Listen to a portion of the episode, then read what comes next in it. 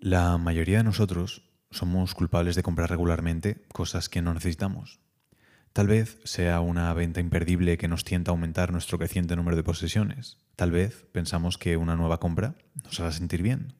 O tal vez solo estamos tratando de impresionar a la gente. Aunque la conversación en torno al minimalismo y el consumismo consciente ha aumentado en los últimos años, todavía nos comercializan todo el tiempo, especialmente por Internet.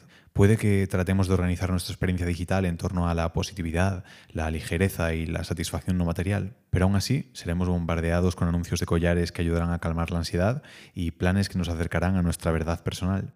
Se nos insta a comprar todo el tiempo y es increíblemente fácil ceder. En algún momento todos nos hemos dado cuenta de que gastar mil euros en un iPhone más nuevo no producirá la satisfacción interior ni la tranquilidad que buscamos. Aún así, persistimos en comprar y consumir de formas cada vez más creativas.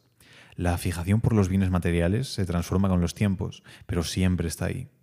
Si no somos conscientes, confundimos la riqueza material con el éxito y rara vez reconocemos lo fugaz que es. Más tarde, nos damos cuenta de que una vez que la novedad desaparece, es solo otra posesión que no tiene relación con nuestra felicidad o que ni siquiera nos gusta la persona a la que estábamos tratando de impresionar. Como defensa contra este tipo de arrepentimientos, los estoicos abogaron por la moderación en la búsqueda de riquezas y posesiones, enfatizando que aunque la riqueza pueda darnos acceso a lujos físicos, no puede traer satisfacción ni desterrar el dolor. Si el día de hoy te trae un aumento de sueldo o un contrato nuevo, un buen repunte en la bolsa o incluso que te toque la lotería, recuerda hacerte esta pregunta sobre el dinero. ¿Qué estoy pagando para que me paguen esto? La riqueza nunca es gratis, siempre tiene un coste. Es lo que se requiere para conseguirla. Es también la cantidad de energía mental y tiempo que se requerirá para administrar ese dinero. Por eso Séneca y Marco Aurelio dedicaban tanto tiempo a denigrar la riqueza. La tenían en abundancia y querían disminuir el poder de ésta sobre ellos. Sabían que podría convertirse en una forma de esclavitud si no tenían cuidado. A pesar de que ninguno de ellos ganó realmente esas fortunas, tanto Séneca como Marco Aurelio sabían que el dinero difícilmente era gratis. La riqueza material, según los estoicos, no es mala ni buena en sí misma. Nuestra percepción de ella lo hace así. La riqueza puede ser buena si la usamos para ayudar a otros que lo necesitan, pero también puede ser devastadora para el alma si se convierte en la única obsesión en nuestras vidas. Por tanto, nuestra percepción es lo que realmente importa. Epicteto dijo, la riqueza no consiste en tener grandes posesiones, sino en tener pocas necesidades. Y Séneca, también con algo muy parecido, dijo, la mayor riqueza es una pobreza de deseos. Epicteto y Séneca creían que la riqueza material a menudo agobia el alma, porque en general la obsesión de la gente por la acumulación de riqueza proviene de su miedo al futuro, sin darnos cuenta de que el futuro está fuera de nuestro control. Entonces, puede entenderse que cuando se tienen menos deseos, se está libre de la carga de esos deseos, por lo que por fin seremos verdaderamente ricos si no necesitamos más para ser feliz. El estado de ánimo en cuestión está ciertamente relacionado con la riqueza interior, aquella que no se puede quitar. La riqueza no nos hace felices, especialmente cuando la mayoría de la gente adquiere riqueza para tener poder sobre los demás. Esta ansia de poder profundiza el deseo. Epicteto nos enseña que todos los seres humanos buscan la vida feliz, pero muchos confunden los medios, por ejemplo, riqueza y estatus, con esa vida misma. Este enfoque equivocado en los medios para una buena vida hace que las personas se alejen más de la vida feliz. Las cosas realmente valiosas son las actividades virtuosas que componen la vida feliz, no los medios externos que parecen producirla.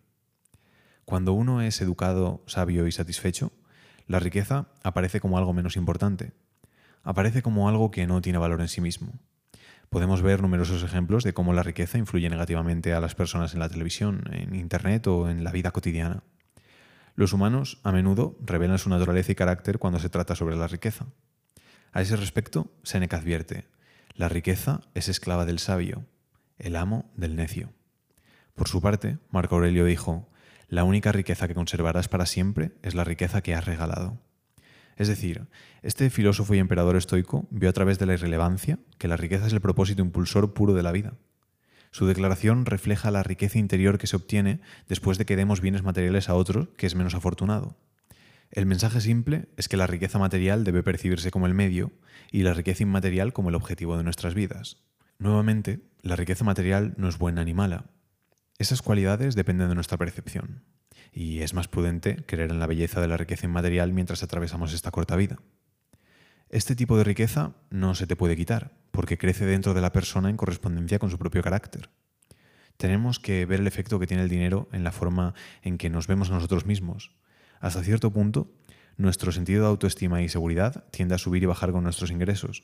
E independientemente de cómo lo razonemos intelectualmente, la verdad es que todos tenemos una conexión emocional con el dinero, porque siempre nos sentimos mejor cuando las finanzas no son un problema. Imagínate si todo el sistema de intercambio de valores se hubiera construido sobre algo como una piedra.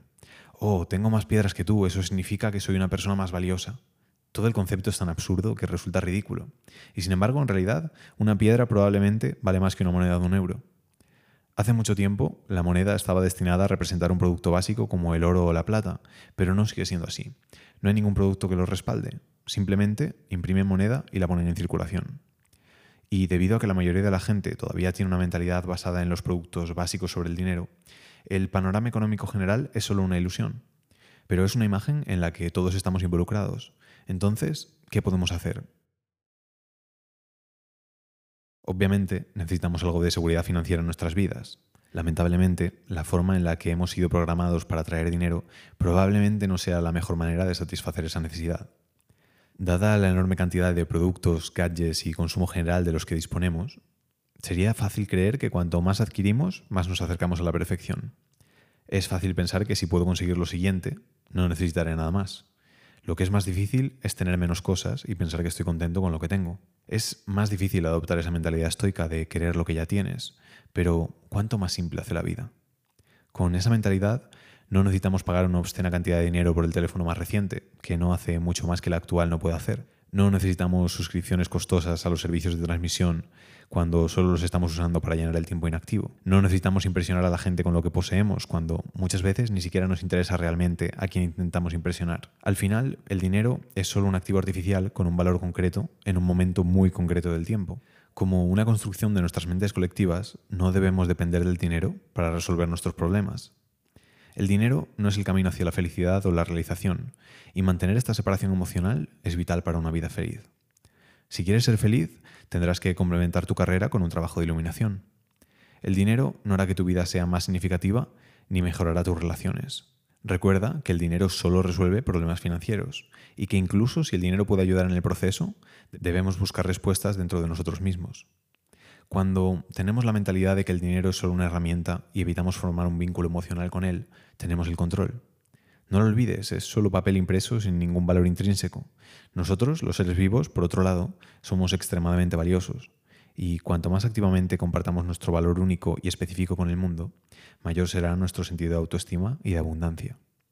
Y si tienes alguna duda, solo tienes que preguntarte, ¿qué haría un estoico?